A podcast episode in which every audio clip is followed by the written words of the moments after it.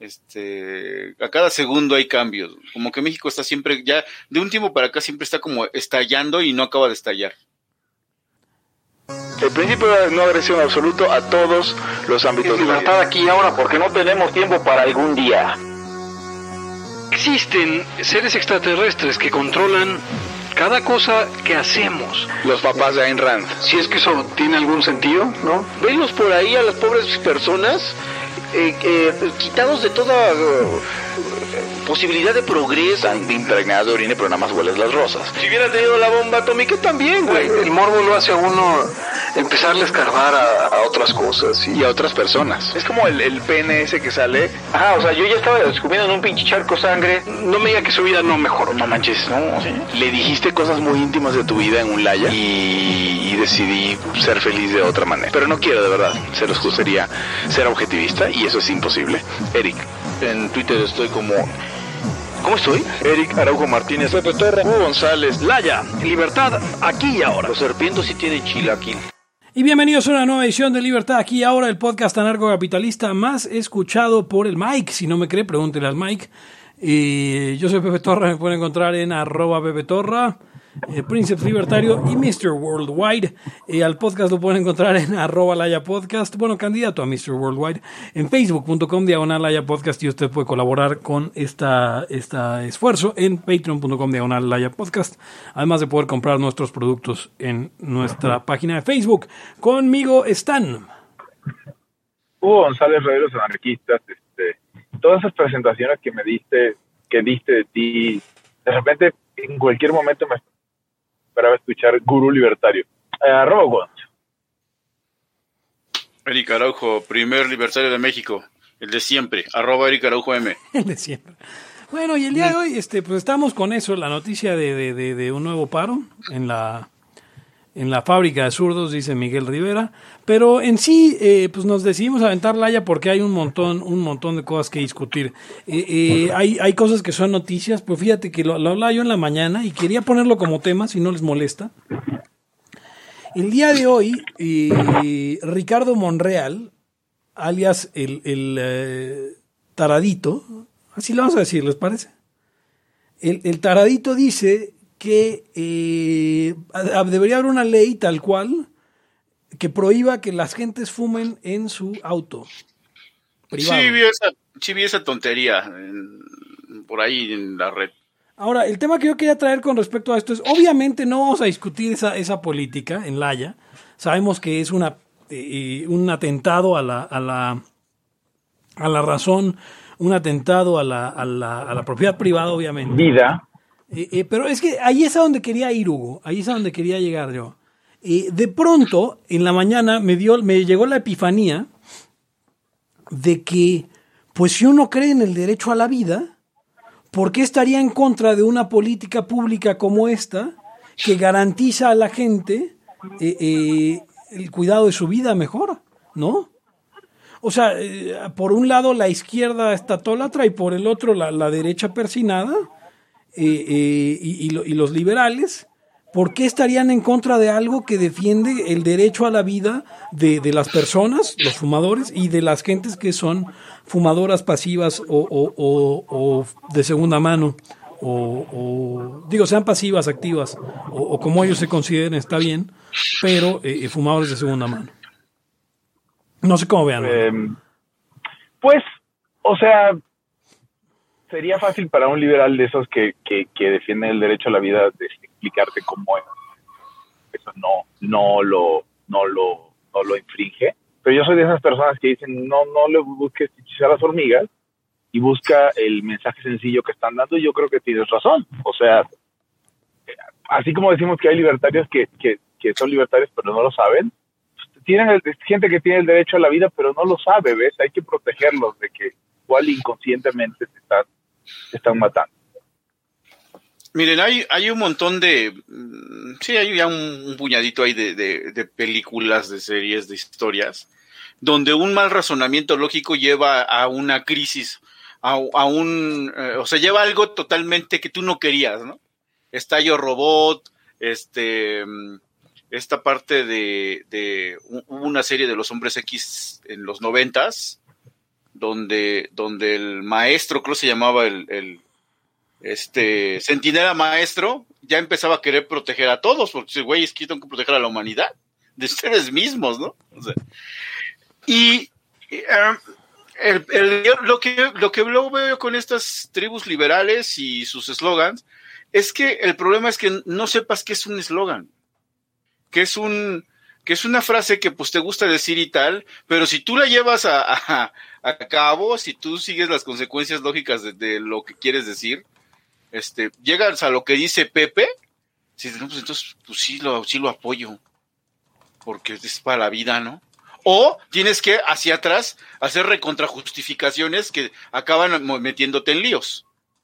Lo más triste sería cuando alguno de cuando alguna de estas personas eh, utilizara las restricciones anteriores a- al, al, al uso del tabaco que nosotros nunca hemos defendido para apuntalar de oye pues es que es que pues, estuviste de acuerdo cuando eran los antros estuviste de acuerdo cuando era los espacios públicos por qué no o sea de- decir que esto está mal porque es un espacio privado lo que quiera que eso quiera decir eh, pues eres un liberal, un libertario, un liberal medio pendejo si estuviste en, a favor de lo anterior y estás en contra de esta propuesta el- en el ámbito más privado de una persona que es su auto Exacto, o su exacto. casa donde está solo. Entonces ya se arrancó, o sea, nadie les arrancó los dientes, señores. Ustedes solitos agarraron unas pinzas y se los quitaron. Porque ¿Ves ahorita cuando- ya no pueden decir nada. Cuando, Porque- cuando, ajá, por la salud, güey. cuando traen estos, estos rollitos, yo recuerdo esta, esta época de, de la prohibición de fumar en los antros, que se me ha- hace absurda, eh, independientemente que a mí me pueda molestar el tabaco. Yo lo que veo es que cuando la gente, no sé, güey, eso se me hace tan, tan, tan, tan tonto, que, ah, no, no, yo estoy muy de acuerdo porque el cigarro, o sea, no estamos hablando de si estás de acuerdo o no, por lo que a ti te gusta. O sea, igual y a mí me gustaría que nadie estuviera tocando música alta y que yo pueda escucharlo de su departamento. Aunque sea bajito, me molesta. Pero, pero. Yo estaría de acuerdo con que los camoteros estos de, del, del, del pitido ese súper fuerte no existieran, cabrón. O sea, la pregunta no es si estás de acuerdo ajá, pero estaba, no, estoy muy de acuerdo. Yo le decía, a ver, en la actividad. si es por, si es por este, por, por daño, cuando tú vas a un antro, te puteas los oídos mucho más que los pulmones, güey. Eh, pero ahí te vale madre. Porque como tú quieres estar ensordecido de música, pero, pero vuelvo a lo mismo, no es, no es la preferencia. Este, o sea, si es por preferencias, pues ya mayoritearon y, quitaron el rollo. Pero si es por este, por, por salud, entonces es otra cosa. Y luego, si le metes vida, propiedad y libertad ahí, pues quién sabe a dónde llegues, ¿no? Sí, pero eso, es la flojera de razonar alrededor de, de, lo que debe de lo que debe ser una norma justa más allá de lo que tú estés de acuerdo o no. Porque todos tenemos pre- preferencias, pero si, por eso fuera, como tú dices, Eric, mayoriteamos, ¿no? O sea, además, todas sus causas incluyentes se van a la mierda. Porque para que una causa incluyente sea así, se pueda avanzar con la propaganda de las causas incluyentes de la inclusión, pues por definición tiene que ser una minoría. Nadie va a, a- defender el derecho a, a que se case un hombre con una mujer. Pues mayoría. eh, esto también de no querer pensar es viene muy a, muy a modo a, a algo que estaba, yo creo que lo platiqué contigo apenas, este, de que, por ejemplo, la- el ambulantaje o la gente que ahí anda con su carrito vendiendo algo y llega la, la, la policía y lo roba, aparte los madrea y ya, o sea, le dejas, lo dejas sin trabajo. Y hay mucho liberal que dice, está muy bien, porque pues, es que, es que, este, la informalidad.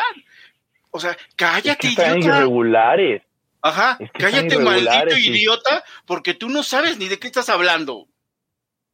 O sea, por favor, analicen supuestamente antiestado o proestado, lo que ustedes se sientan, pero analicen qué están diciendo. A mí me Revisen. gustaría que a mí me gustaría poder, entrar en un all out war, o sea, así guerra sin cuartel contra los hijos de puta que, que, que, que promueven esas cosas pero antes tendría que estar conscientes de que saben lo que están diciendo y esa es la bronca. O sea, si es para, para combatirlos con todo lo que uno ten- tenga, porque me quedaría claro que son unos hijos de puta y lo saben. Pero luego no lo saben por esta, esta pereza. No sé, ah, no sé con, no sé si este argumento de la pereza le- les gusta a ustedes, pero o sea, creo que ni siquiera nos dan el, el, el, el, lujo de, o el gusto de poder atacarlos con todo, porque están bien pendejos. ¿Qué hacemos con eso? Con tu vecino que dice, sí, estoy de acuerdo. ustedes han visto un montón de... de- y, y miren, yo lo hago ya en- para, para gente, digamos, que no tiene preparación o entrenamiento en estas cosas, pues lo comprendo. O sea, digo, sí, está bien, o sea, eh, ni te pones a alegar, ¿no? Y tenemos amigos así, yo tengo muchos conocidos, pues que no necesariamente tienen que saber libertarismo ni, ni nada de eso, y menos este en qué se basa la propiedad, ni nada, ¿no? O sea, convivimos y ya. Y, de pronto, pues, el sentido común les agarra y dicen que está mal esto, yo creo, porque es mi casa o lo que sea, ¿no? Eh, o si es cierto y, te, te dañas más los, los oídos. Pero el problema es que, eh, no sé, esto de, eh, y eso sí me ha molestado siempre de los liberales, su, su rollo anti, anti informalidad, como mal, como mal llamado está, porque yo le digo más, es mercado más libre. Informal es el gobierno, porque te promete y no cumple. Este, y, y- pero pues son, son falsas concepciones, o sea, es ni siquiera, es como dices, es ni siquiera querer pensar tantito, a ver, se trata de esto, cómo está armado, cómo te llega, por qué, bueno, y por qué no le dijeron que, que este, se fuera a su casa y no llegaron, lo putearon y lo robaron, ay, qué padre, porque entonces ya no está en mi banqueta, ¿no? O sea, en mi banqueta. No, y es, aparte es una falta, o sea, me queda claro, como, como, como dices, Eric, que no se lo han planteado. O sea, no se lo han planteado con honestidad o, o no se lo plantean, yo nunca estoy a favor de pensar que la gente es pendeja, pero o no se lo plantean porque ya calcularon las implicaciones y dijeron, no, voy a sufrir un chingo. No voy a ser ANCAP, porque voy a sufrir un chingo. Y como, como sufre Pepe, ¿no? Y Hugo y Eric, todos. Pero, pero es no habérselo planteado, es, es, es mi única eh, sugerencia. ¿Qué me- o sea, de verdad, en el 2021, tirar legislaciones así de, de, de, de, de no pensadas, y de- o más bien de pensadas por el lado malo, y de bobaliconas y de simplonas, o sea, estamos en tiempos ele- electorales. ¿Será que hacer ese anuncio a alguien le cambie su voto o le haga apoyar al Estado o al gobierno actual? No entiendo. Bueno, es que ahí viene, ahí viene una pregunta muy válida que nos hace Carlos, Carlos Ignacio Navarro, un, economista eh, eh, eh, de Texas, que nos dice cómo harían cumplir esta ley. Dice, se su- supongo que tiene el propósito de generar ingresos por medio de multas. Y esto es eh, una cuestión interesante, porque cuando pusieron el nuevo sistema de cámaras en la Ciudad de México, nos prometieron que... em, bueno, no nos prometieron, nos advirtieron que las nuevas cámaras podían saber si ibas en el teléfono mientras manejabas, si ibas comiendo mientras manejabas. Y entonces, obviamente, tendrán el poder de decir si ibas fumando mientras manejabas y se volverá en una medida eh, totalmente de, de ingresos, ¿no? Como vimos que el alcoholímetro empezó a desaparecer cuando las, las, eh, las multas, eh, las fotomultas empezaron a, crecer. Es una medida que si se las compran les va a servir para tener ingresos extra en todos los estados. Eh, y porque además, si la ley es federal, pues va a tener, van a tener operando, supongo, a agentes estatales en cobrar multas que al final van eh, eh, a, a un fondo de la federación, quiero pensar. Y pues es, una, es un impuesto, ¿no? Es el impuesto a fumar en el carro, más que la prohibición a fumar en el carro. Aparte, eh, eh, Pepe, lo de siempre, realmente, ¿cuánta gente fuma en el carro? O sea, digo, no, no digo que no haya, pero no se me hace que sean millones. No, de- de- es muy poca gente la que fuma ya. Y ahora que fuma en el carro deben ser menos. Exacto, sí. Oye, tú, oye, Pepe, tú que conoces a mucho más liberales que nosotros, este, sí les da eso de prohibicionismos, ¿no? Así, ah, está muy bien, no, lo veo muy bien, o no. O sea, yo no he oído a ninguno, o sea, los he oído proponerlos, pero no cuando, o sea, es que es el problema de lo que les digo, si lo propone de pronto AMLO, entonces está muy mal, pero si la, la propuesta viniera de, de, de- no sé, o sea, y justo lo decía yo en la mañana, o sea, la, la, la, la derechita persinada eh, es muy dada a prohibiciones, porque, porque el derecho a la vida va primero que todos los derechos. Entonces, este es un error y, y cualquier cosa que atente contra, o sea, la libertad va después. Entonces, O sea, de esta gente que tiene distinta postura por un, ah, eh, no sé, una- un parquímetro si es de la delegación eh, gobernada por el partido que le gusta y no si es del que no. Claro, exacto. O sea, que son los liberales, esos son los liberales. Los liberales mexicanos son así. Y- y no, no, no, no, no hay que, no hay que engañarnos. Y entonces, pues sí les da, o sea, les gusta la, les, o sea, acuérdense, acuérdense, ahí estuvimos. A los liberales les gustaba la guerra del narco de Calderón. O sea, Sí, claro. así. Y, y nomás este, y nomás entró Peña, y como ya no era el PAN, o sea, me refiero a los liberpanes, ¿no? No, pues ya era lo como, peor. como ya no era el PAN, no, pues ya había que terminar con tanta violencia y, y, y presidente rompe el pacto, ¿no? Eh, o sea, no, no hacían lo del pacto, eso es nuevo, pero. Pero. O sea, pero el, el- lo que dices también aplica al feminismo, ¿no? O al, al- o al machismo o al, o al sexismo cuando viene de, de, de mi caquitas lindo, precioso. Bueno, lo- no he visto muchas feministas defendiendo al cacas, pero sí defendiendo a Pablo Iglesias. El otro día había una nota por ahí de. Ah, claro, yo sí lo vi. una nota Es que, que, es su personalidad y que, y que somos unos Ajá, mediocres por o sea, criticarlo. haz, de, haz de cuenta que, que, que resulta que, pues este, este güey era, pues es que era macho, pero es que esa era su personalidad. Ay, güey. que, que es justo ¿Y lo que yo demás, ¿qué ponía. se supone que es? Lo que yo ponía en Twitter es que es lo mismo de siempre, o sea, una mujer madreada diciendo es que sí me madrea, pero pues me hace reír bien bonito y luego me lleva flores. Ah, entonces ya no hay pedo, ¿no? Entonces la bronca no era que te madrearan, la bronca era que... eh, y, y es en lo que cayeron con Iglesias, o sea, Iglesias es un hijo de puta, eh, el peor de todos. Eh, y de todas maneras, como no es este pues como es de su, es de su te- tendencia, este, entonces ya es, es, mira, la gente que le cree- que va con los partidos políticos les cree todas sus pendejadas. O sea, Ah, sí, claro. hay, hay gente defendiendo la guerra comercial de Trump con China porque según era libre comercio. O sea, así, de plano. Y libertarios. Libertarios, no Sí, liberales. sí, sí, sí. Libertarios y anarcocapitalistas. Defendiendo la guerra comercial de Trump contra China, porque ay, es que China hace subsidios. Ah, perfecto, entonces la solución es eh, que nosotros, eh, o nosotros, ¿no? Pero bueno, que el, que el gobierno, por su parte, eh, también le meta el pie a, los consumidores locales por algo que está haciendo otro gobierno. O sea, eso, ah, yo vi niveles de abyección que nunca había visto antes con este tema. Y, y- y, bueno, el asunto es que obviamente, como lo hemos dicho varias veces en, en, en, en Laia, pues quieren fijar su postura de acuerdo al opuesto de su enemigo, ¿no? Y su enemigo no siempre está equivocado. O sea, la mayoría de las veces AMLO está equivocado, por ejemplo.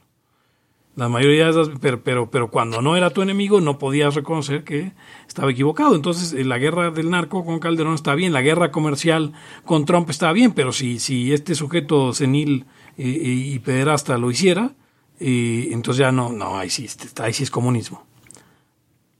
Me la pusiste difícil porque hay varios sujetos seniles y pederastas. No, este hablaba de, de, de- yo no creo que AMLO Sí, sea de- pederasta, pero hablaba de, hablaba de, de, de, Joe Biden. Sí. O sea, AMLO es, sí es un viejo cochino, pero no un pederasta. Sí, yo no creo que sea un pederasta tampoco. No creo que lo haya llegado a ejecutar. No sé si se le antoje. Pero no, creo eso- que lo haya llegado a sí, ejecutar. no Sí, creo, es no un creo viejo que cochino. podemos saber, pero, pero sí es un viejo cochino. Sí, eso, eso, sin, eso sin lugar a duda. ¿No? No, no, no quisiéramos acusar al presidente de, de, ninguna acción sin prueba. Dicen, este, mm, por ahí son como los que dicen que los bombardeos de Biden son buenos porque no los tuitea como Trump, ¿no? O dice Alberto Roldán, no, no, no, pues qué pasó, no, ya iba a leer, pero no, no, no voy a leer, pero léanlo ustedes si quieren. Ya se, ¿Había ya se empezó, por medio? sí hay un albur. Ya se empezaron a ir porque seguro ya les empezó a calar Eh, se empezó a ir la audiencia en vivo. Usted que escucha Laya grabado, usted que escucha Laya en el podcast, yo personalmente le doy las gracias. Yo, Pepe Torra, arroba Pepe Torra en Twitter, les doy las gracias por escucharnos en su agregador de podcast o en Spotify. Y, y- y los, los invito y conmino a unirse al Patreon, porque este lo hacemos por ustedes, no por los, no por los que lo escuchan en vivo, por ustedes. Y tampoco lo hacemos por, tampoco lo hagan por recibir unas tazas bien chidas. La- las tazas Que están las van a recibir. de lujo. Están de lujo y pro- próximamente los que están en la Ciudad de México eh, podrán pasar por ellas y los que no, eh, pues ya veremos cómo hacérselas llegar. Pero llegar. correr, correrá por nuestra cuenta de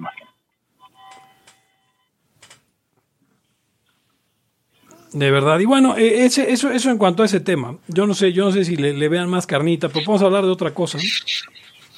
Eh, ¿Vieron el Snyder Cut? No, no lo he visto. Vi Me una tomé un escena rato. medio chafa de Flash que estaban muy emocionada la gente. ¿Tú, Hugo? Estado o sea, no, no pagaría por ella. eh, y desde que me dijeron que es otro COD de más o menos lo mismo, eh, a pesar de que cambie de, de- de- de trama, eh, voy a esperarla en los canales este, informales, se diría. O sea, está bien, pero lo que sí te tengo que decir es que no es la misma película, no se parece nada, realmente sí hicieron un mejor trabajo. Eh, Bueno, pues, yo- en el trabajo sí. de escribir la película, totalmente, totalmente. Eh, Este, yo tengo amigos que son super DC y no estaban tan convencidos.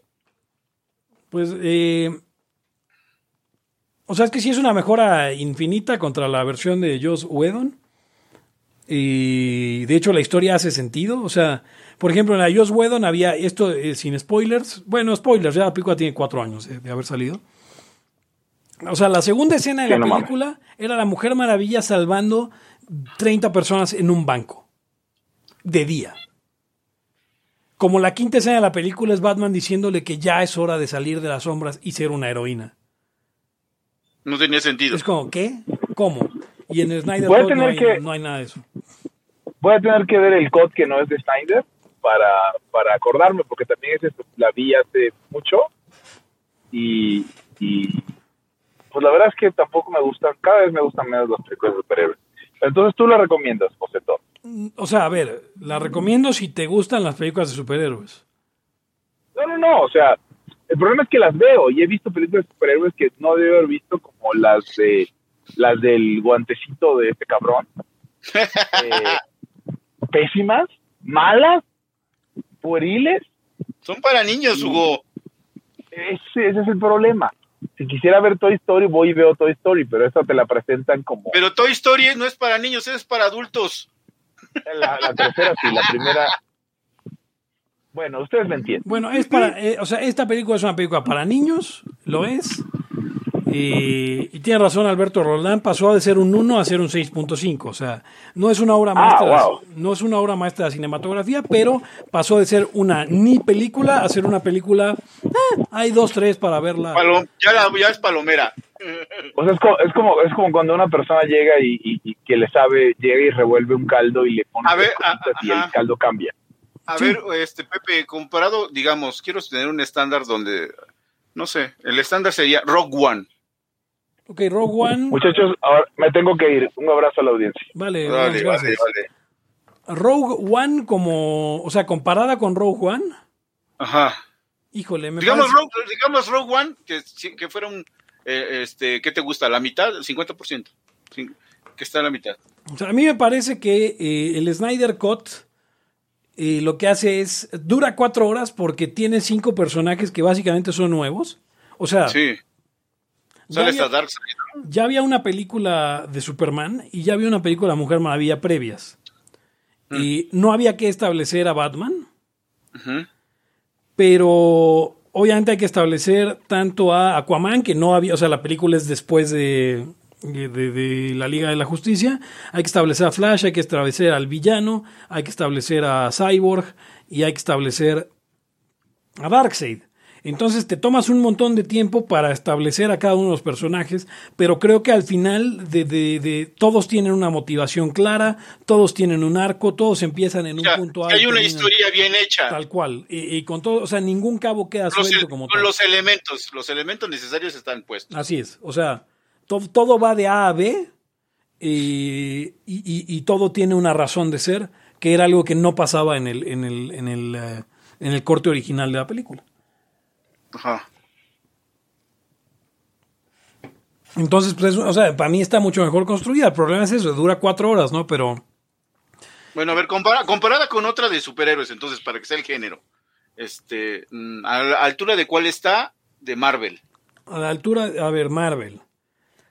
Tomando en cuenta que para mí la mejor película de Marvel es, es, em, o sea, para mí las tres películas mejores, de hecho las únicas cuatro que me gustan, para decir cuatro, las únicas cuatro que tolero son Winter Soldier y Guardianes de la Galaxia volumen 1 Ajá. y Ant-Man 1 y La Pantera Negra. Ajá. Eh, esas cuatro, si yo tuviera que decir, para mí esas son las cuatro. En ese orden son las mejores películas de Marvel.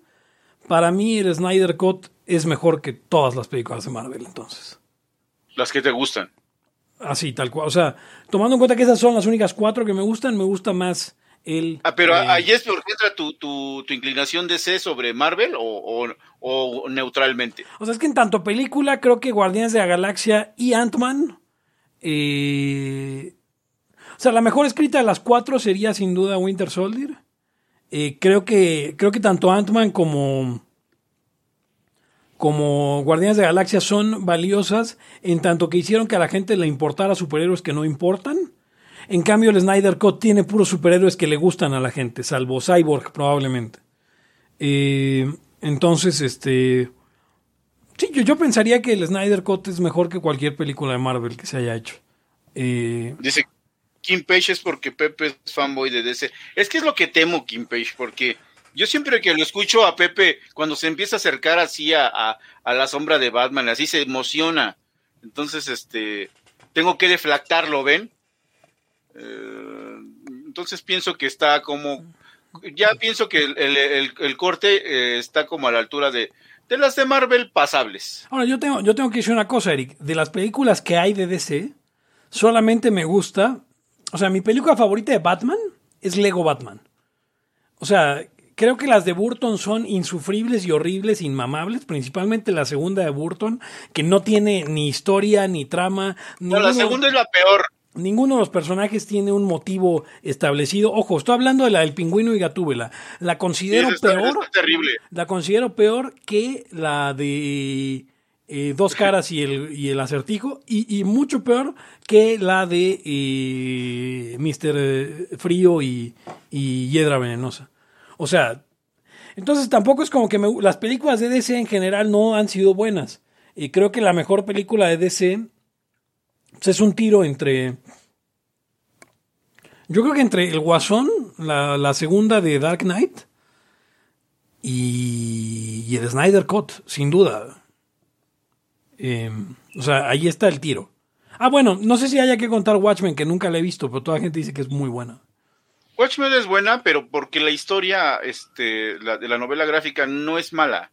Y pues está no tan apegada, digamos, pero eh, los personajes tienen su, su están completos, este, tiene su, su no, no se te estanca la trama.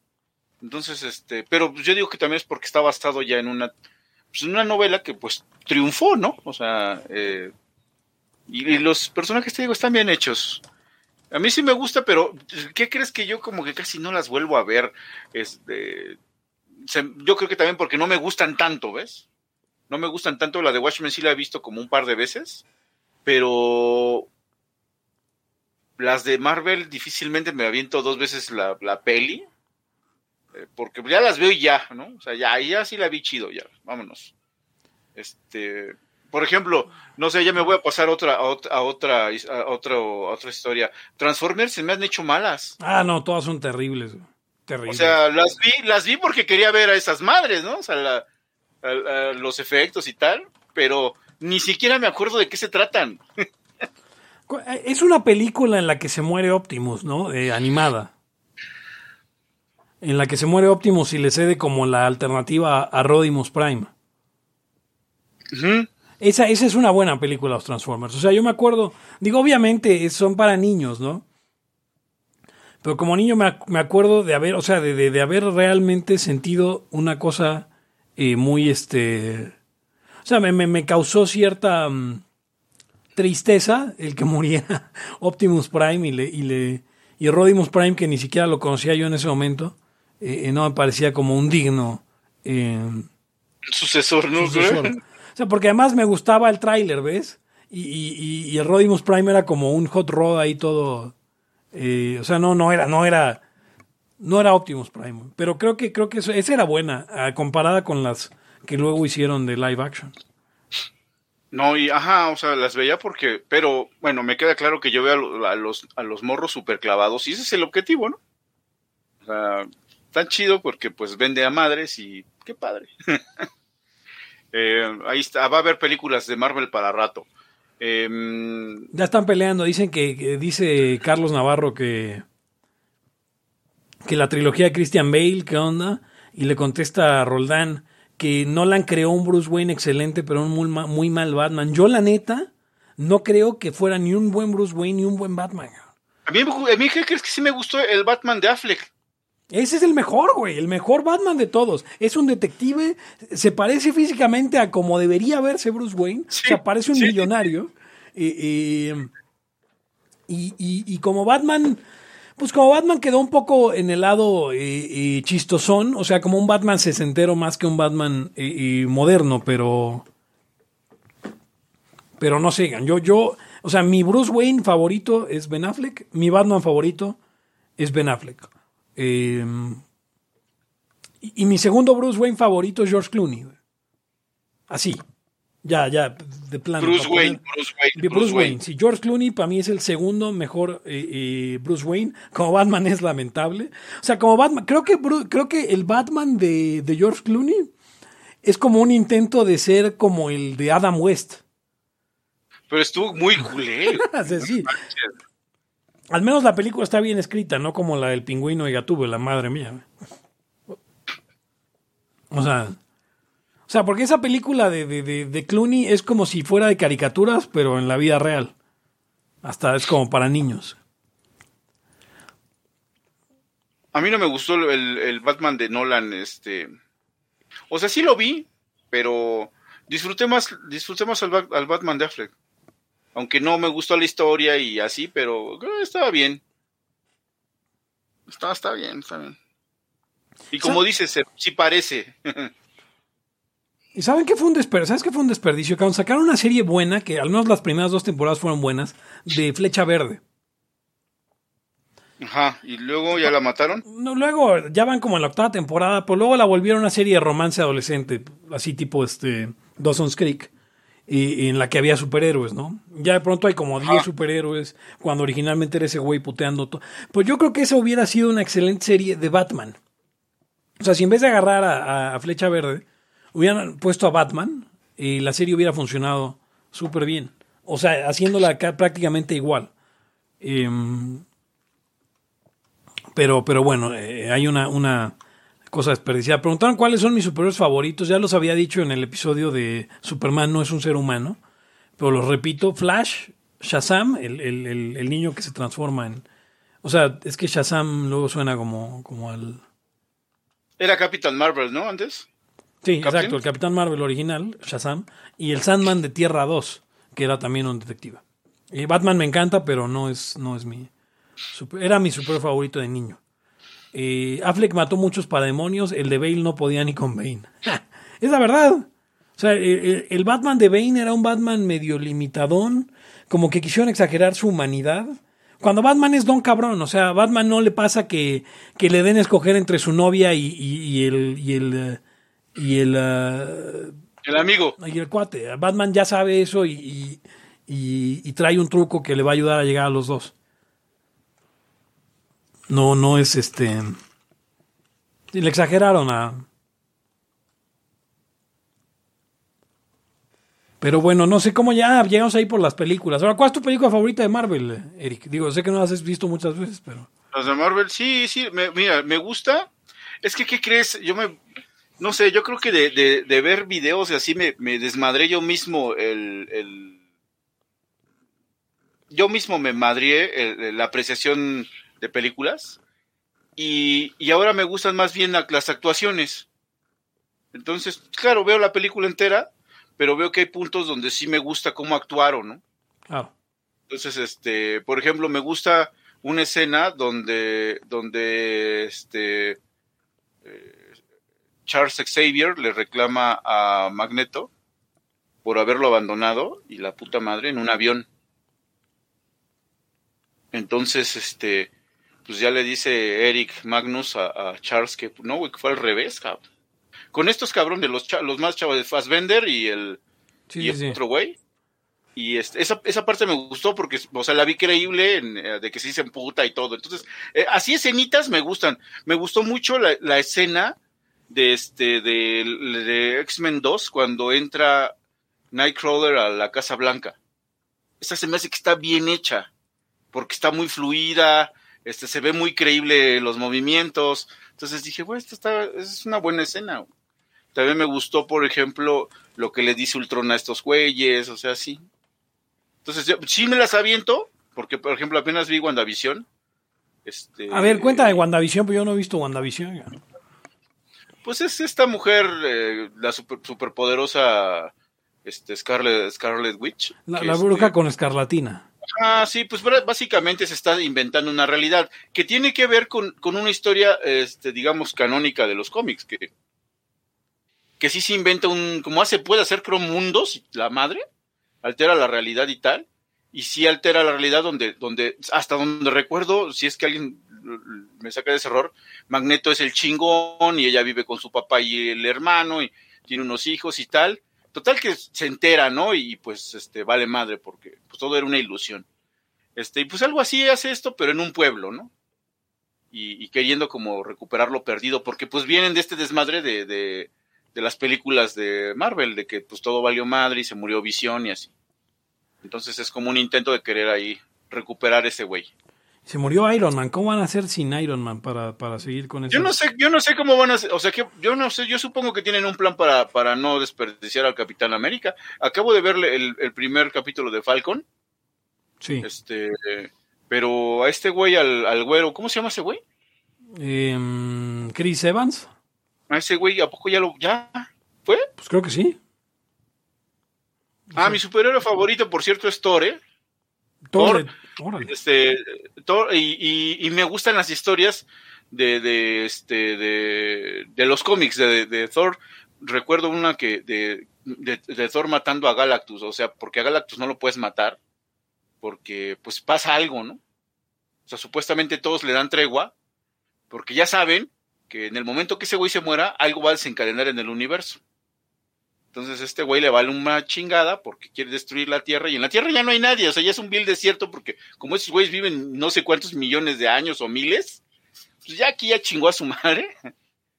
Y este, pues ya le, par- le parte la madre porque pues ya, o sea, o sea, esas sí las veo, sí las veo, pero, pero ¿cómo te explico? Como lo que decimos, es muy diferente el- la parte del cómic que es este, pues tiene escenas más rudas, lenguaje más rudo, todo así, y aparte los diálogos tienen mucho, mucho más peso que lo que tienes que ver como para niños en, en este, pues aquí en la, en la pantalla, ¿no? Eh, me acuerdo yo cuando veía de niño a estas eh, series que eran como un, es- no sé cómo se llama ese estilo, supongo que es un estilo y tiene nombre, de las primeras de la, de los, de los Avengers que, que eran como eh, cómic con un poco de movimiento en la Sí, tele. sí, sí. Sí, me acuerdo que había de Iron Man, había de Hulk.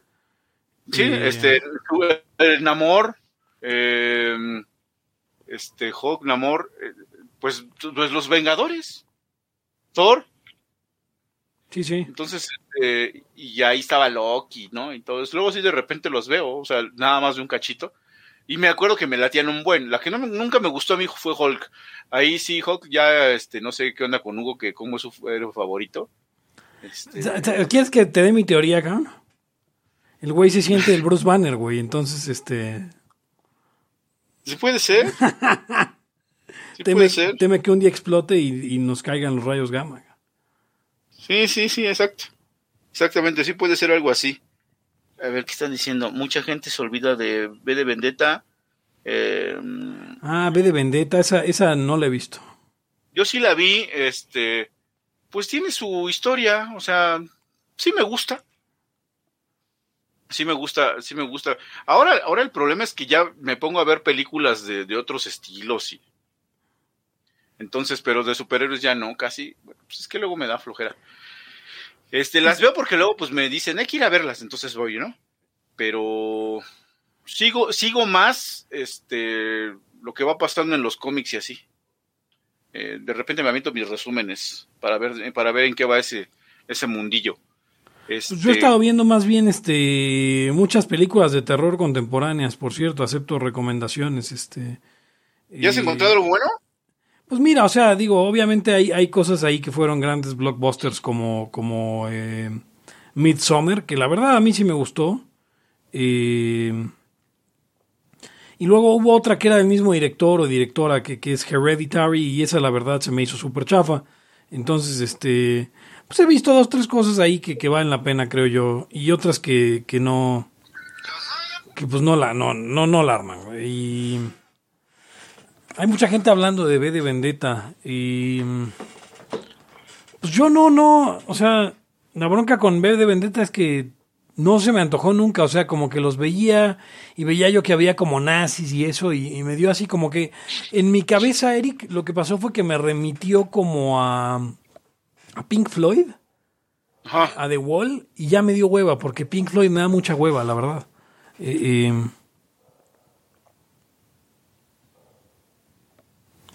The Witch.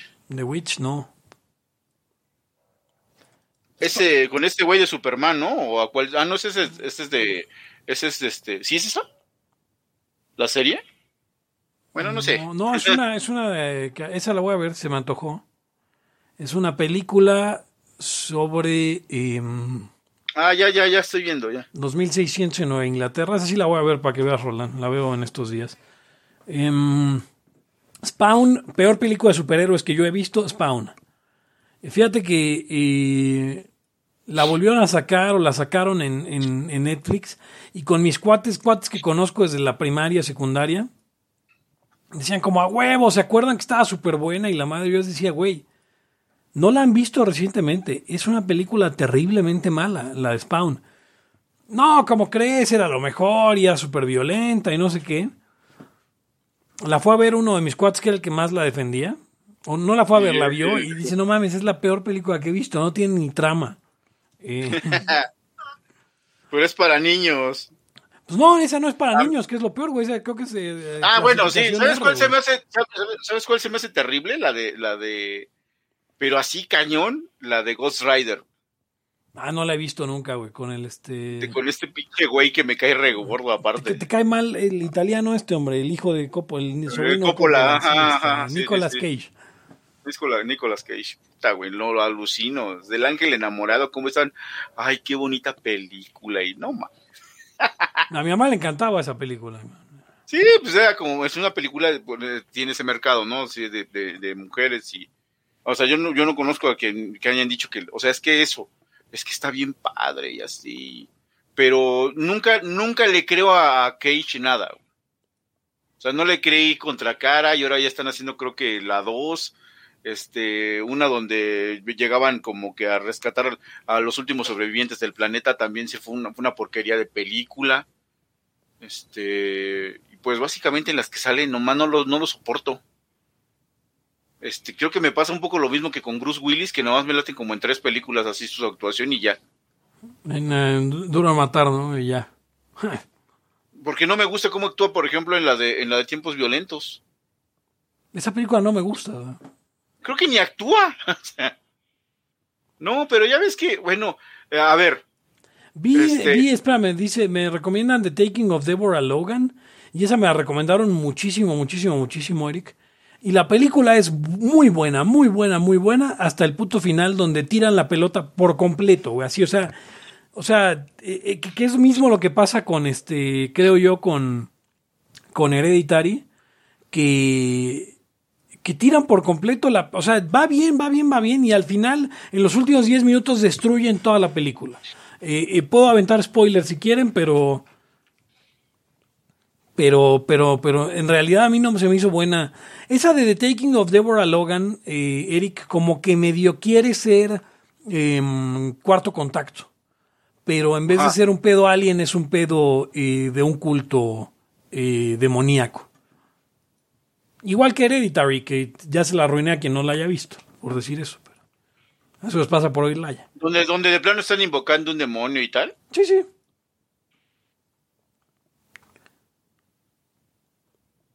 Yo recuerdo así de las que sí me pegaron de terror. Pues de ni es que de niño te pegan. La de, la de este. eh, ¿Cómo se llaman estos güeyes? La de los cenobites, güey. Ah, pero esas eran, tenían los efectazos, güey, para la época. No, en- este, no, en esa época, en esa época te cagabas, güey. Decías, no, sí. no manches, nada más de verlos ya, ya me espanté. Ya ni hace nada. Sí, no, y esos estaban súper chidos, güey. O sea, eran así como cyberpunk totalmente. Este, que, que todavía te podrías disfrazar de esas madres, güey, hoy. Sí. Y, y ni siquiera solo para el Halloween, güey. Podría ser un pinche concierto de... de, de Sí, acá, sí, claro, te digo. Y te verías... De esas las he visto, yo creo que hasta la 4, porque hay 8, ¿no? Yo nada más recuerdo que esa me pegó la primera y una donde hay una niña que hace como que, que este eh, resuelve como La segunda, la segunda, Sí. ¿no? Y hay otra, ahí hay otra donde, donde el güey se da cuenta que él era humano, ¿no? ¿O es esa misma? En la, en la segunda como que tocan ese pedo de que él es un, este, una... Bueno, que Pinhead era un arqueólogo, pero en la tercera creo que es en la que lo hablan más a detalle y luego hay unos nuevos Cenobites que son, este... que son como, hay hasta uno que es DJ. Eh, o sea, ya hay como mil Cenobites en las, en las tres y cuatro. A ver, dice Kim Page, pero Suspiria era como de gore, ¿no? ¿O cuál es esa? Suspiria, y se acaban de hacer un remake de Suspiria. Pero. Pues no sé, yo no sabía que era que es un remake, porque yo, yo pensaba que habían relanzado la, la, la película que es de los de los setentas, de Darío Argento. Sí, ese güey fue muy famoso en esa época por esas pelis. Y no sé de qué trate, pero. Pero habrá que verla, habrá que verla y ver qué. Mira, sale hasta Miguel Bosé, cabrón, en la Suspiria original de Darío Argento. ¿Puedes creer que mi mamá no supiera que Miguel Bosé era homosexual? Sí, hasta salía de falda en los ochentas. Sí, con arete, y con arete, creo, y con el pelo así larguito y tal. O sea, O sea- porque era como que pues muy muy muy claro, ¿no? Su, su rollo.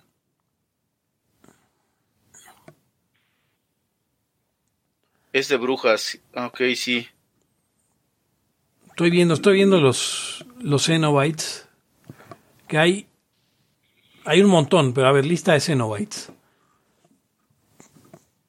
No, sí son un chingo. Hay hasta uno que se llama Atkins. Que seguro es el Cenobite favorito de. De Hugo. Hay uno como de, hay uno como de, de, de anteojos de esos este redondos, ¿no? Ese era el Butter, Butterball, que es el, el gordo. Ajá, ajá. Que es de los, ese es los originales. De hecho, el libro lo tengo en algún lado, el libro original de Hellbound Heart. Que me gusta más la película, sinceramente. El, el, el- está está súper chido el, el, el disfraz que le ponen aquí a Pinhead. Y eh, uno de ellos se me hace que sirvió como de inspiración para, para el Némesis de... Este, ¿cómo se llama esta película de los zombies? Donde sale este Jovovic. Ah, este. mm, eh, Resident Evil. Sí. Uno que tiene la cara así medio rara y como la- los dientes salidos, ese es a huevo que es, es este Némesis. Bueno, Pues, eh, si, eh, si les gustan sí. esos clásicos, porque hablan de videojuegos ahí, este. Como Dead Space, Silent Hill, Silent Hill.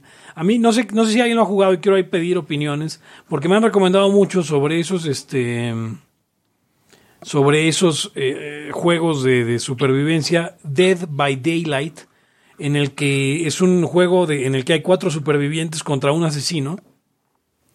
Pero los asesinos, Eric, eh, incluyen eh, a Michael Myers, a Leatherface, a Freddy Krueger, a, um, a, a- uno de los de, de- al asesino en Saw, a Ghostface de, de Scream, um, Sí. al Demogorgon de Stranger Things, y entre otros, ¿no? Um, no sé si salga por ahí también Pinhead.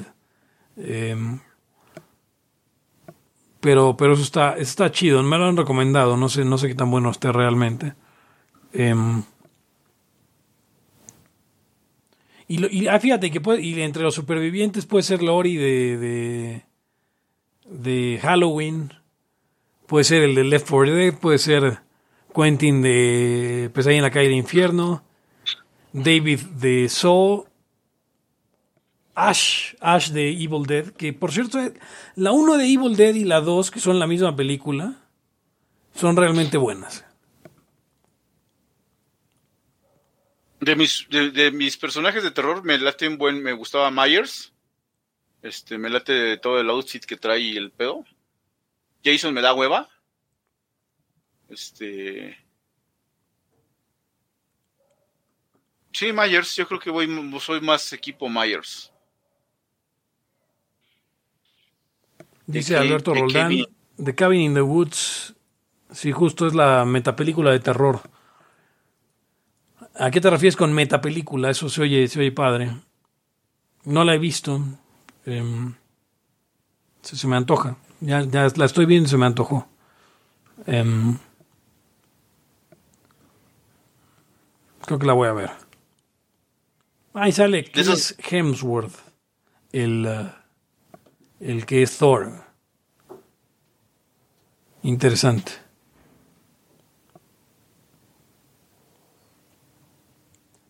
Se me hace, no, a mí no, bueno, se me hace un Thor, ese güey de, Chris- del de Chris, muy pinche peinadito, no sé, güey. Se ve mejor de pelo corto. Que, que de pelo largo, en la, en donde salen al principio hasta lo trae como planchado el cabello, güey, se ve cagadísimo. Fíjate que Thor nada más vi la 1, ya no vi las otras. Este. No, y luego aparte va a salir esta mujer Portman, ¿no? Ahora ya va a ser Tora. Ah, sí. Creo que sí. Pues es su novia en la 1, ¿no? Es como. Ajá. Le explica ahí que lo que para ti es magia, para mí es ciencia y no sé qué tanta mamada posmoderna. Em, A ver, déjame ver cuánto, vi, cuánto vive un asgardiano.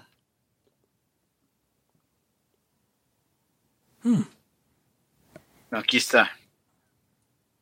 Eh, según un usuario de Reddit, Thanos estaba al tanto de que los asgardianos tienen una esperanza de vida de 5000 años ah, y por eso solo dejó con vida al 25% de ellos.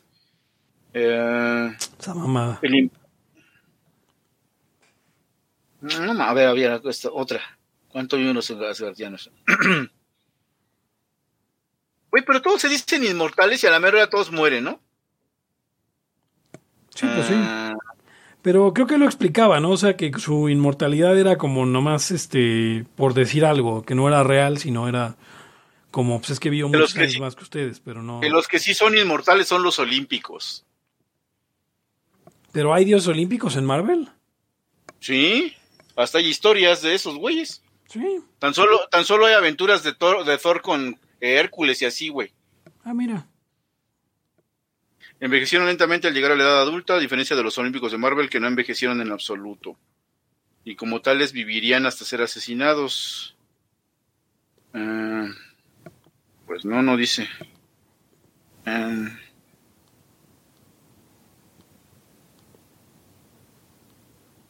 Nórdica han incluido seres como Odín desde el siglo XI.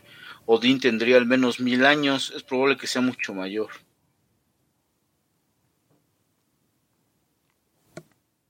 Todavía no, todavía no llega la, la, la, este, la corrección hasta meter a Quetzalcóatl y así, ¿no? Igual y si andan por ahí, pero... Pues te voy a contar lo que pasó con una muy buena serie de, una, de un muy buen libro que se llama American Gods. Eh, acaba de terminar ayer la tercera temporada, antier, y, y acabó en terriblemente porque no hay, no hay, no sé si va a haber, no saben aún si va a haber temporada 4, entonces si este es el final es lamentable.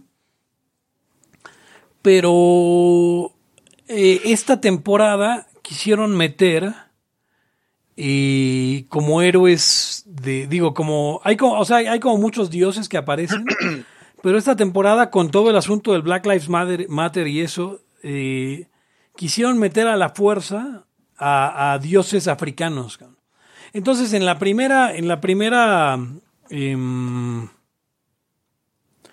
en la primera y segunda temporada aparecían eh, eh, varios dioses negros, o sea, de africanos, pues, eh, entre ellos Anansi, que es un dios eh, africano de, de, de, África Occidental, o sea, en Ghana y en estos países, muy antiguo, ¿no? Que es un dios que es araña al, mismo tiempo.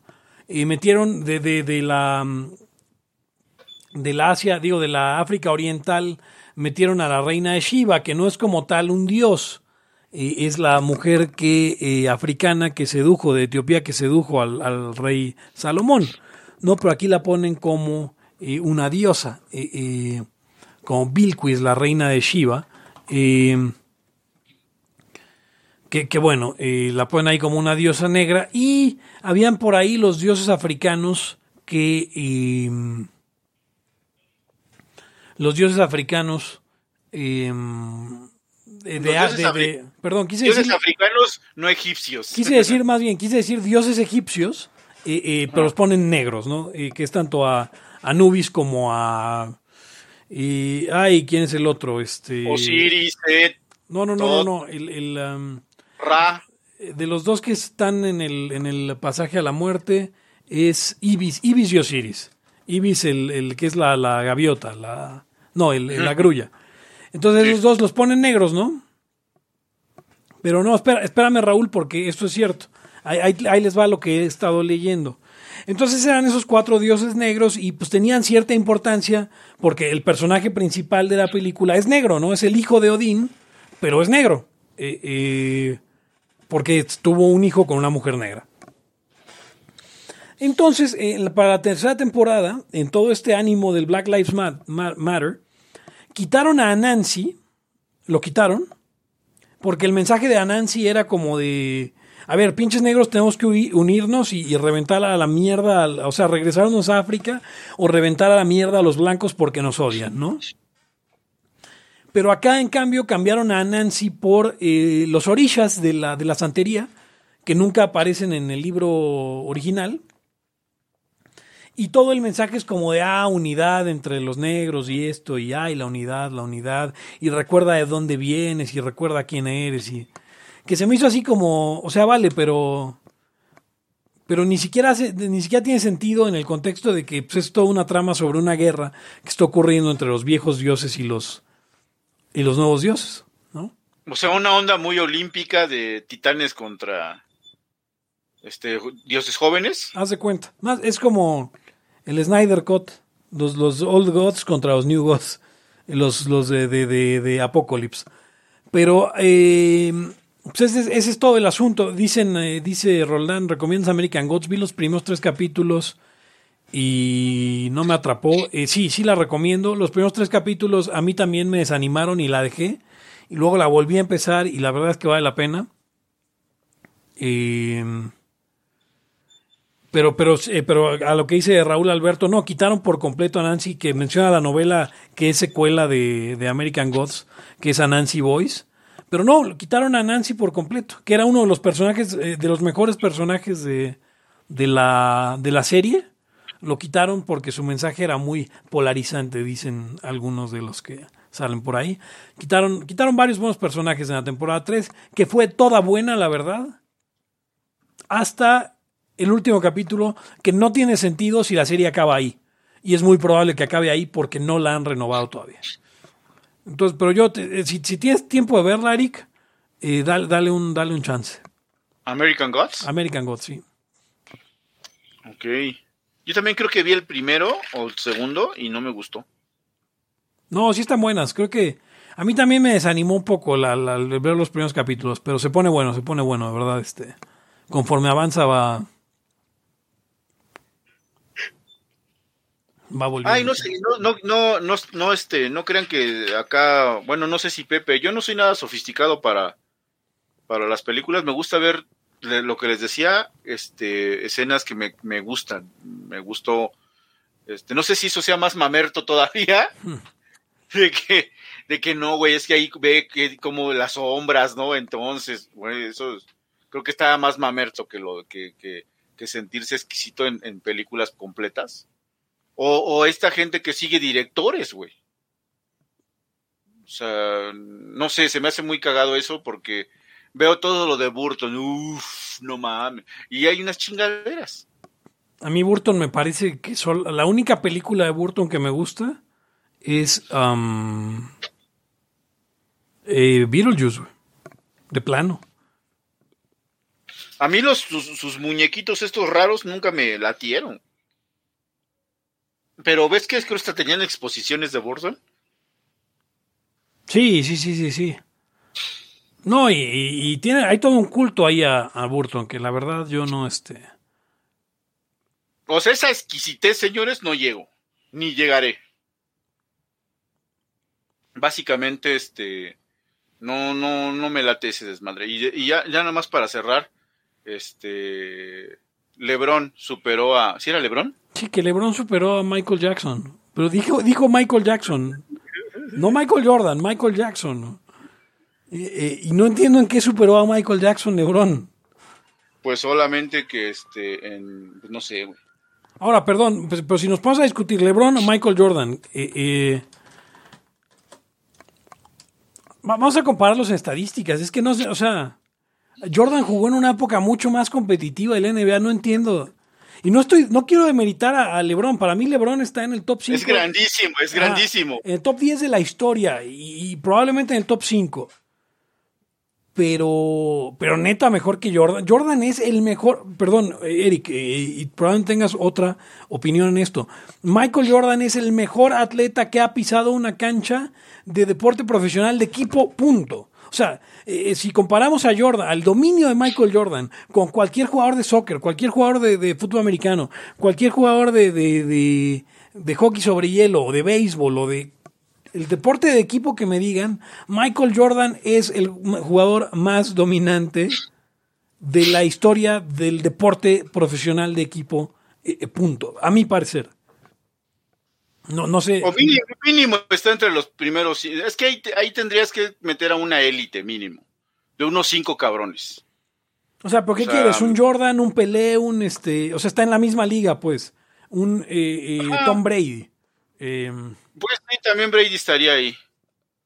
Este, eh, y, y, no sé, ya, y ya si individuales, probablemente metería yo ahí a, ay, no sé, a, a- es que, por ejemplo, a mí me latía mucho a Ayrton Senna, este, pero no estoy seguro. Eh, no, o o sea, algún si tuvieras, si- pues, si tuvieras que meter a un, a un corredor, pues tendrías que poner a Schumacher o tendrías que poner a, a Richard a Petty, los que ganaron muchas, eh, o al mismo Lewis Hamilton, ¿no? Que ya tiene siete campeonatos. Y, Sí, y, sí, um, sí. Es que también, de- como dices, depende también de la época. Entonces, este, el- sí, o sea, por ejemplo, la, la, la, la- esta epopeya de, de Pelé y, que está incluso lo obligan a jugar y, o sea, está bien cabrón ese desmadre y estaba en la dictadura militar. Todo eso que rodea la atmósfera de ese cabrón es increíble. Igual, eh, este, eh, Jordan con, con pura pinche leyenda, güey, alrededor, compitiéndole, está cabrón. Es que ese es el punto. A Michael Jordan le, toca jugar en una época, o sea, iniciar en una época en la que estaban ahí Larry Bird y estaba Magic Johnson y estaba eh, Sidney Moncrief y estaba eh, todas las leyendas de los ochentas jugó con ellos y les jugó al tú por tú. O sea, recuérdense que en la, en las, en la final de conferencia del 86, Larry Bird, nada más y nadie, o sea, nadie más que Larry Bird, el MVP de MVPs eh, y mi jugador favorito de la historia de- del básquetbol. Eh, dijo, ese no es Michael Jordan, ese es Dios disfrazado de Michael Jordan. Eso en los ochentas. Y luego en los noventas le tocó jugar, o sea, dominar a, a, a- a- Sean Kemp, eh, a- a Charles Barkley, a David Robinson, a, a Patrick Ewing, a- a- al, al cartero Malone. O sea, no jugó, no jugó con, con O sea, no era una liga de ahora en la que, en la que hay, hay un jugador bueno por equipo. Era, eran equipos eh, completos en los que tenías, eh, o sea, el, el, Utah Jazz tenía ahí a, a, Stockton y a Malone y a Hornacek y, y, y luego volteabas y veías a, a, los otros rivales, no sé, a los, a los Sonics de, de Seattle que tenían también equipazos o a, o a ¿cómo se llamaban los, los, eh, ay Dios, eh, los uh, Pistons de Detroit con, con Isaiah Thomas y, y, y, Sí, por eso te digo, o sea, eso lo único que se puede comparar es este güey, el futbolista, de, con, ganando el campeonato a los 16 años, los 17, ¿no? Este, metiendo goles y luego todavía mucho después ganar otra vez en el 70, cabrón. Mm. O sea, dices, güey, es que no es posible. O sea, a ver, si Jordan no es el güey más cabrón de la historia, o sea, ¿qué cabrón conocen que se retira un año, regresa y sigue rompiendo madres? O sea, se avienta tres campeonatos al hilo, se, ausenta un año, regresa y gana tres más al hilo. Y luego se ausenta de nuevo y regresa y hace de un equipo del nada, que eran los Wizards, un equipo competitivo. O sea, eh, eh, yo no sé, o sea, y no quiero demeritar a LeBron James. LeBron James está ahí arriba. O sea, está ahí arriba con, con, con Bird y con Magic y con eh, Shaq y con Kobe y con eh, Oscar Robertson y con Karim Abdul-Jabbar y con eh, Bill Russell y con... Eh, ay, hombre, ¿cómo se llamaba? El este legendario de los 76ers y de los... Eh, um,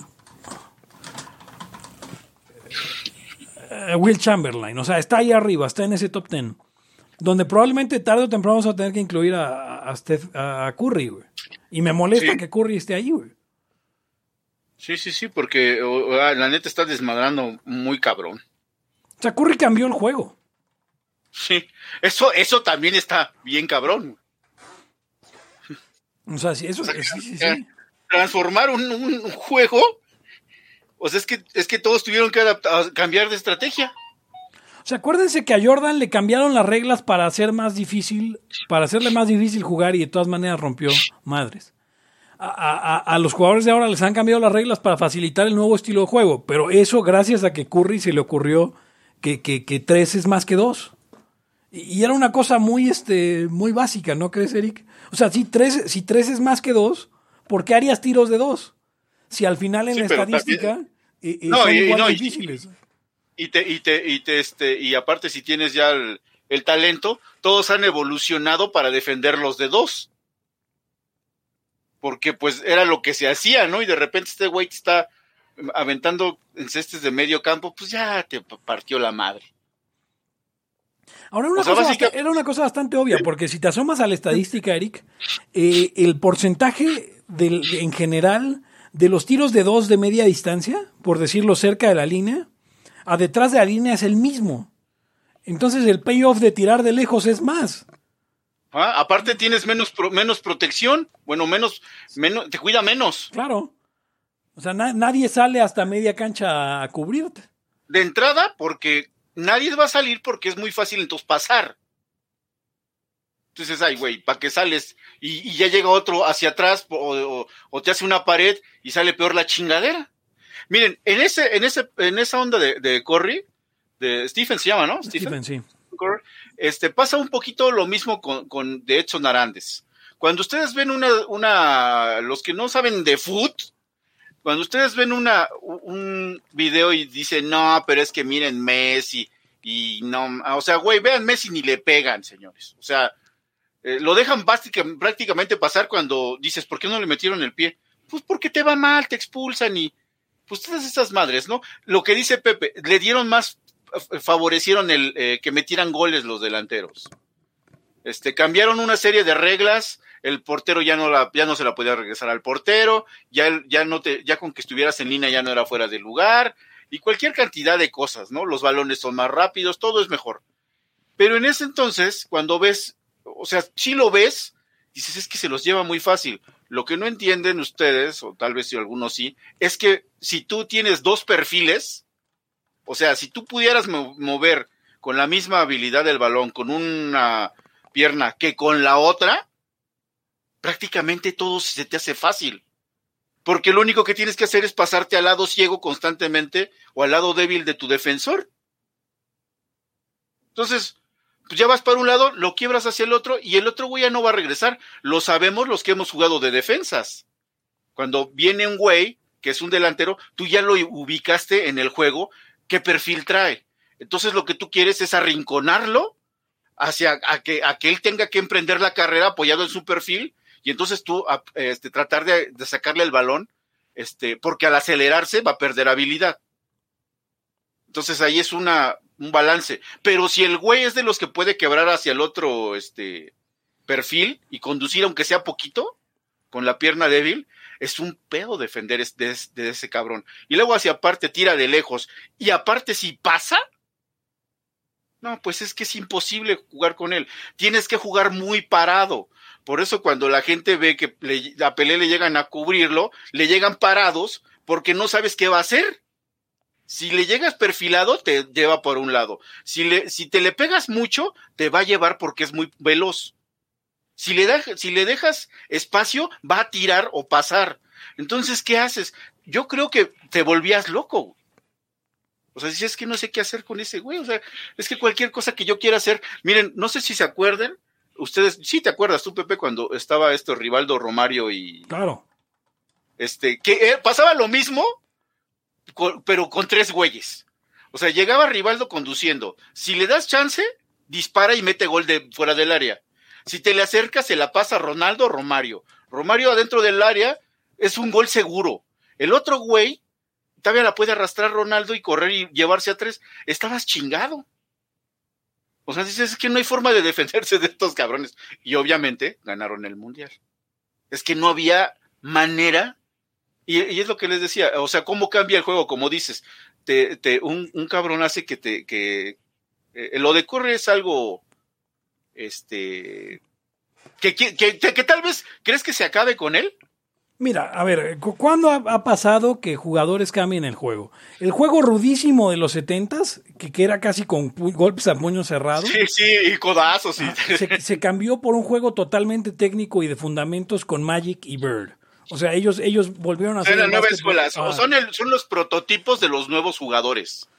Luego vino, o sea, Jordan y, y, el, y, el, y el juego eh, más físico de nuevo, pero sin ser este violento como el de los setentas, ¿no? Eh, el juego que conocimos de los 90 a los 2000 de hombres grandes, de jugar de espaldas al aro, eh, que ya no se juega de espaldas al aro, ahora siempre estás de frente. Eh, o sea, el de postear, el de los empujones. Sí, sí, sí, sí, sí. Y ahora es un juego totalmente de frente al aro, un juego muy abierto. y el problema es que en cuanto las defensas aprendan a ajustar esto, Eric, y, y ya se tardaron. Pero en cuanto las defensas aprendan a ajustar, y el, el, juego va a volver a cambiar. Va, van a tener que volver a recurrir eh, a, a, a, jugar dentro, a jugar dentro de la, de, de la pintura, eh, porque pues, es la alternativa. Y, y, ya hay algunos equipos que juegan, que juegan dentro ahí. Me parece que uh, eh, por ahí los, los pelícanos que tienen eh, o que tenían a Anthony Davis, que ahora déjenme ver dónde está Anthony Davis. Anthony Davis hoy está ah, en, los Lakers, que pues, sí, los Lakers de hecho son el equipo, son uno de los equipos que no tiran tanto de tres porque, porque no son un equipo muy alto eh, eh, de estatura, pues. Eh, digo, no son un equipo muy, más bien son un equipo muy alto de estatura, quise decir, no que no, no lo fueran. Em, y bueno, el juego va, el juego sí, obviamente eh, va a haber un ajuste ahí. o la liga, o la liga va a intervenir si, si no le está creando eh, suficiente dinero. También esa es la otra. Si la, la, liga puede decidir eliminar la línea de tres, por ejemplo. Y el juego va a cambiar por completo. Sí, porque a este cabrón le quedan todavía varios años, güey. No, ocurre, ahora está, trae una lesión eh, medio fuerte, pero digo, esperemos, eh, jamás hay que desearle una atleta que siga lesionado por mal que nos caiga. Em, pero bueno, esperemos que, que, que, mira, a mí lo único que me importa es que el, de, el básquetbol no se vuelva de hueva, porque si se vuelve puros tiros de tres ya totalmente, y no sé si la gente lo va a dejar de ver o si va... Ya va a ser, ya va a ser como cuando no, cuando no sabes jugar billar, que nada más es pegarle al cielo. y ya lo ves, ya lo ves en, la, en los, o sea, Es algo, es algo, no sé si te has acercado a las canchas o a los deportivos, Eric. Eh, Ya los chavos están tire y tire de lejos, o sea, no, no tienen ni técnica ni, ni, o sea, no saben ni cómo hacer el muñequeo, ni cómo eh, eh, eh, apuntar, ni nada, pero la avientan desde lejos y eso crea vicios en el juego. eh, o sea, digo, para usted si está aprendiendo a jugar o Sí, si, este, sí, te, juegas mal ya para toda la vida. o sea, hay que aprender los fundamentos de, de cerquita. Aprender a tirar, aprender a saltar, aprender dónde van los codos, cómo se debe mover la muñeca, cómo la mano izquierda debe ser de apoyo solamente y no debe, no debe mover ni darle rotación al balón, etcétera, etcétera. Y todos los chavos practican los tiros de lejos y ya. Y entonces eso puede causar que, que- que- que- que las generaciones que sigan eh, eh, sea una generación de puros tiradores donde quien sí eh, entrene bien los fundamentos sea quien la rompa. O sea, Sí, porque o sea, hace- que pueda entrar, que pueda entrar este, driblando al área y todo, ¿no? Exacto, eh, es un juego que se ha vuelto muy ofensivo y, y- los que sigan entrenando defensa y fundamentos, igual en una de esas el, el deporte vuelve, o sea, el básquetbol vuelve a ser una cosa eh, eh, como en los noventas o en los ochentas, ¿no? Un, un- un- un juego más físico, pero de más fundamentos y no de tantos, este, pues de tantos tiros de lejos que la verdad le restan, para mí le restan al, al- al- al juego. ¿Quién es el. eh, ahorita ya va como líder de esa madre? Eh, de líder de, de tiros triples era Ray Allen, creo que ya, ya lo superó este most career three point field goals. Eh, no, a ver, Ray Allen tiene 2.973, que es el, el líder de todos los tiempos. Detrás de él Steph Curry con 2.675, o sea, solo le faltan 300. Eh, y Reggie Miller en tercero. Em, déjame ver. Steph Curry en Basketball Reference. Nada más para saber cuántos mete por temporada, nada más. Eh, haz de cuenta que se echa un promedio de tiros triples por temporada. ¿Dónde está? Season, season, season. Aquí están. Three point field goals. Se avienta como entre 150 y 200. Échale 170 por, por temporada. Tuvo una temporada donde metió 402. Pero mira, ahí está la, ahí está la cosa, este, Eric. eh, cuando te asomas a la estadística, eh, la última temporada hizo 446. Eh, en. Puta, es que bueno, es que fueron 39 juegos solamente. Pero ¿no? o sea, mi punto es que ha ido, ha ido decayendo de la, de la del 16, de la del 2016, Se están, ad- se están adaptando. que metió exacto, que metió 886, luego la del 17, 789, y de ahí va para abajo. Aunque claro, lo, lo que estoy viendo es que también ha jugado menos juegos por lesiones. Eh, eh, y bueno, todo por servir se acaba, y eso es lo que, lo que, lo que sabemos, ¿no? Eh, eh, em, el porcentaje, que esto es importante, el porcentaje de tiros de triples es más o menos el mismo en todas las temporadas. Lo que quiere decir que no es que esté fallando más, sino que lo están defendiendo mejor y ya no está tomando esos tiros. Ya no está, ya no está tirando tanto de tres. Sí, pero ahora puede aumentar el de dos. Ah, claro, no, sí. Ese es el.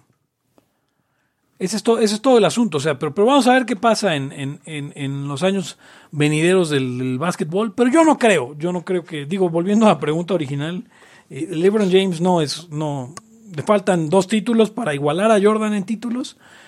Y. Y le falta consistencia en cuanto a estar en un equipo. O sea, Jordan estuvo en Chicago. Y o sea, fue un equipo, una, una continuidad, tres títulos al hilo, luego otros tres títulos, todos con Scottie Pippen al lado de él. Eh, no sé, no, no, no, no creo que todavía sea el momento de hablar de eso. Eh, Ya no sé qué fue de Scottie Pippen. Ahí anda, ¿no? no sé, tampoco así, digo, no, no fue coach ni nada, pero a ver, ¿qué, qué hace hoy Scottie Pippen? Scottie Pippen. O sea, no, no faltó. Miren, señores, nadie se ponía Jordan por obvias razones. Pero muchos os- ostentaban el apodo de El Pippen. El- sí, eso es cierto. Em, bueno, Scottie Pippen es uno, de- dice, dice según esta nota de, de Sportscasting, que es uno de los pocos jugadores de su este de su generación que nunca se ha declarado en bancarrota. Es lo que estaba pensando. Aún tiene Scottie Pippen dice esta nota, alrededor de 40 millones en su cuenta de banco. Eh, de los 109 que ganó durante su este durante su vida. O sea, que- y que básicamente ese se lo puede ir llevando. Sí, ya. O sea, con no volverse loco. Acuérdense que uno, uno de los mejores, eh, una de las mejores historias en cuanto al éxito financiero de un jugador, porque sabemos que a todos al final le acaban pobres por, por pendejos. Esta historia es real y le pasó a Shaquille O'Neal. Shaquille O'Neal, el día que firmó su primer contrato con el Magic de Orlando, Eric, fue y compró un eh, Mercedes para él. Sí. Y entonces llegó a su casa con el Mercedes y su padrastro, o bueno, que para él es su papá porque sí fue el que lo crió, no su padre biológico, pues sí fue el que lo crió, él le dijo, ¿y dónde está el mío? Entonces el cabrón regresó y compró el mismo carro para su papá. Cada carro costaba alrededor de 380 mil dólares. Cuando llegó con el de su papá, el mismo día, Eric, eh, su mamá le dijo, oye, pues, y el mío, ¿Y el mío? neta, güey. Y entonces fue y le compró uno más barato a su mamá, más chiquito, pues se lo llevó. Entonces el cabrón se gastó poco más de un millón de dólares en un día. Y él lo cuenta, dice, me habló el güey del banco y me dijo, eh, eh, señor O'Neill, he visto muchos atletas de, de- de- de- la historia aquí en, en Florida quedar quebrados a causa de un manejo tan irresponsable como el suyo. Permítame ofrecerle mis servicios como para administrar este desmadre. Eh, eh, Shaq, que no se sabía muy listo en ese momento, eh, aceptó y ahora, hoy por hoy, sigue siendo un tipo este, eh, muy, muy millonario por permitir, más bien por contratar a alguien que sí sabía de cómo manejar dinero para eh, eh, manejar su dinero. De, de esos cabrones de, los que más tuvieron lana, que sería este deportista? Sería este güey, el, el del golf, ¿no? Tiger Woods, eh, sí, claro. Y. A ver, lo- los contratos más grandes hoy los tienen jugadores de soccer. Y estoy entrando a una, una página a, a Forbes, eh, que luego no deja ver sus notas. Pero, a ver, Michael Jordan eh, eh, ganó en toda su carrera, obviamente tomando en cuenta que tiene eh, el, contrato con Gatorade, con su propia marca de tenis, con Nike, eh, ganó 1.85 eh, mil millones de dólares. Tiger Woods sería el segundo lugar, según Forbes, con 1.7 mil millones de dólares. Y son casi puros golfistas, ¿eh, Eric. Tercero es Arnold Palmer, el cuarto es Jack Nicklaus. Sí, el sí, 5 sí. es Michael Michael Schumacher, el corredor, pero el sexto es Phil Mickelson, también este También de golf. de golf. Luego Kobe y David Beckham empatados. Floyd, Floyd Mayweather en noveno. Y en décimo, eh, eh, Shaquille O'Neal, 735 millones de dólares. Eh, seguido por LeBron James, 730 millones. Y en 12, eh, eh, CR7 con eh, eh, 725 mil millones. Digo, 725 millones. Mike Tyson en el 14, que él sí reventó todo. Eh, Roger Federer en el 15, que es el, mejor jugador de tenis de la historia. Eh, Alex Rodríguez es el primer beisbolista que aparece, 575 millones. Eh, corredor de autos Jeff Gordon, el otro segundo corredor de autos. Y ahí están De La Hoya, Pacquiao, Peyton Manning. Eh, pues realmente, o sea, hoy, hoy por hoy los cinco que más están ganando dinero hoy son Federer, Cristiano Ronaldo, Messi, Neymar y LeBron James. Y Neymar O sea, ya juega hay en, en un equipo chico, cabrón. Tres de soccer, pero lo trae este un eh, sigue estando en Francia, ¿no? Con el cabrón Sí, ese sí, de el tiene- árabe. En el, en el Paris Saint Germain, que, que sí lo tiene algún árabe ahí. Digo, tiene un contrato por 95 millones. Más ¿Qué, qué, 25 qué- fíjate qué, qué pena Hugo, este Hugora, qué pena Pepe, qué pena Pepe que un doctor en economía no gane eso, güey. no mames. Un especialista, un especialista. Eh, eh, en economía, no gané, no gané eso y ni siquiera gané más que a Tolini. cabrón. No mames, se pasa el pinche Santos. Ahora, Curry, chécate, chécate esto, Eric. Curry tiene un salario con los Warriors de 30 millones por año. Pero tiene 44 millones de contratos, o sea, 44 millones anuales de contratos de endorsements entre quien le hace los tenis, quien le... Sí, sí, o sea, sí. eh, ahí es donde hace eh, el, el- El barbo. igual que Tiger Woods, que está en el 8 del, del año. Su, su salario y, y más bien sus winnings en los torneos han sido de 2 millones de dólares, pero se lleva 60 de, de- de patrocinios. O sea Ah. que pues, también, también tiene ahí un buen manager. Ya, ya hoy por hoy ya aparecen gente de las artes marciales mixtas como, como eh, ay, Conor McGregor. Pero pues bueno, es, es, es complicado. O sea, al final estos güeyes se acaban reventando. O sea, ¿usted cree que, que, que Julio César Chávez tendría que trabajar si se hubiera administrado bien? Ese cabrón no tendría que volver a trabajar un día en su vida, ni por pasatiempo. Pero se lo revientan todo en pendejadas. Y, y ahí no sé, el, el Canelo, que es el, hoy es el 30 del mundo, el Canelo, ganó en 2020 37 millones. Y, y yo no sé qué vicios traiga, cabrón. no le he oído muchos escándalos, pero sé que compra un chingo de autos este, clásicos y así.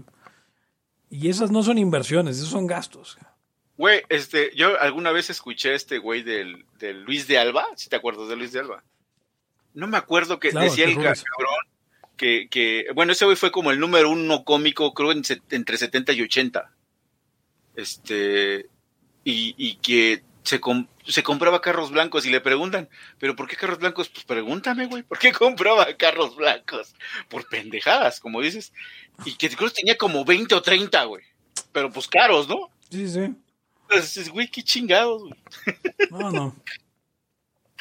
Pero por eso, por eso mismo, este, qué bueno que no, no, no llegas a esos, a esos salarios, Pepe, de, de millones de dólares, cabrón. Porque imagínate. Sí, no, ya nos lo hubiéramos reventado en pendejadas, güey. ¿Cuáles pinches Sí, tazas? no, Le estaríamos regalando Ferraris a nuestros Patreons. O, o- o ya nos hubiéramos pinche muerto a la chingada los rayos ahí en, en algún desmadre. Pues ya cuando No, tienes eso, hubiéramos comprado una isla, estaríamos construyendo Ancapistán ahí. Un feudo, diría Hugo.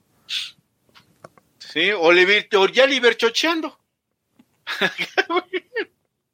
Haciendo unas juntitas ahí dando este boings de los más pequeños. Órale. Por cierto, por cierto, no, este Ah, no te había contado que me han mandado mensajes del curso y todo. ¿Ah, sí? ¿Sí te han escrito? Sí, sí, sí, me han escrito y que, y que les pase tips y acá y nada más que me dicen, ay, güey, esto que, esto eh, está como, es, es, sí es neta, es un, otro enfoque, porque les digo, mira, es que ustedes los van a leer, pero se van a dar cuenta que es un enfoque jurídico muy duro, o sea, es muy, yo lo que hago es sacarlo y, y ponerlo así, este, para liberales, ¿no? Y se me dice, no, es que sí es totalmente distinto, güey. Pues, esa es la bronca. No nada más váyanse a lo que ustedes saben. Así como dice, como dijo, creo que dijiste hace rato, ¿no? Eh, que lo que dice el enemigo no siempre está mal. Sí, sí, sí, Entonces- exacto. En los, en sus, sus enemigos intelectuales seguramente encontraron algo, señor y señora la de escucha, que está en lo correcto. Entonces, dése una vueltecita por allá. Lea un poquito lo que, lo que dijo ese enemigo suyo y va a ver que algunas cosas no están mal, están en lo correcto. Ya nomás se lo quita, se lo roba y lo incorpora a sus propias insignias. Pues vámonos ya. Ya estuvo, después de dos horas de minisodio. Eh, Sí, pues nos hicimos, vamos. como uno- hicimos un montón de, de- de temas en un ratito. Es que para que entró no digan- Hugo, güey. Si no hubiera entrado Hugo, ya Sí, estaba sí, mejor. sí. Sí, es que de- de- desmadró. Pues sale, banda. Esto fue todo por hoy en Libertad. Aquí ahora el podcast narcocapitalista favorito de ustedes. Eh, yo me despido. Soy Pepe Torra. Me pueden encontrar en arroba Pepe Torra en Twitter. Pueden encontrar podcast en arroba Laya Podcast. Y pueden encontrarlo en Facebook, en facebook.com de Laya Podcast. Y descargarnos en su agregador de podcast o en Spotify como eh, Libertad. Aquí ahora conmigo estuvo. Eh, Eric Araujo, primer libertario de México. Y eh, a nombre también de Hugo, que estuvo un ratito, yo me despido. Soy Pepe Torra, Mr. Worldwide. Hasta la próxima. El principio de no agresión absoluto a todos los ámbitos de la vida. Libertad aquí y ahora porque no tenemos tiempo para algún día. Existen seres extraterrestres que controlan cada cosa que hacemos. Los papás de Ayn Rand. Si es que eso tiene algún sentido, ¿no? Venlos por ahí a las pobres personas eh, eh, quitados de toda eh, posibilidad de progreso. Están impregnadas de orina, pero nada más hueles las rosas. Si hubiera tenido la bomba atómica también, güey. El morbo lo hace a uno empezarle a escarbar a, a otras cosas. Y a otras personas. Es como el, el PNS que sale. Ajá, o sea, yo ya estaba descubriendo en un pinche charco sangre. No me diga que su vida no mejoró. No manches, no. Le dijiste cosas muy íntimas de tu vida en un laya y, y decidí ser feliz de otra manera. Pero no quiero, de verdad. Se los gustaría ser objetivista y eso es imposible. Eric. En Twitter estoy como... ¿Cómo estoy? Eric Araujo Martínez, Pepe Torre, Hugo González, Laya, libertad, aquí y ahora. Los serpientes sí tienen chilaquil.